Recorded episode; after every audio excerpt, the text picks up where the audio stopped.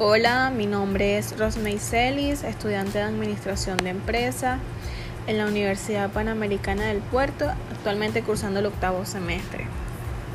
Hoy les vengo a hablar un poco sobre lo que es los sistemas y la administración, ya que estos dos temas entrelazan entre sí. ¿Por qué? Porque una empresa, una entidad o un negocio no puede surgir, no puede trabajar de manera eficiente sin un sistema, sin una planeación. ¿Por qué? Porque todo tiene que marchar de manera eficiente, de manera correcta para que la empresa pueda surgir. Ok. Ahora podemos decir que un sistema es un conjunto de fusiones que operan en armonía con un mismo propósito.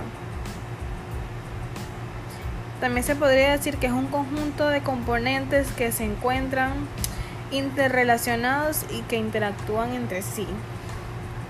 Por la parte administrativa, es todo aquello relacionado con, la administración, es decir, con la organización o gestión de recursos. Por lo tanto, un sistema de administración es una red de procesos que tienen la función de cumplir con los objetivos de un negocio. Ok. ¿A qué se refiere el concepto de sistema de administración?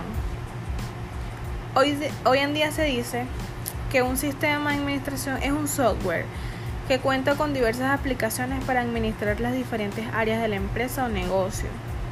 Su función dentro de las entidades es la centralización de las tareas administrativas en un mismo sistema, con el fin de ahorrar tiempo e incrementar la eficiencia. Para concluir, podemos decir que el sistema también es un conjunto de elementos relacionados entre sí, que funcionan como un todo. Muchas gracias por su atención.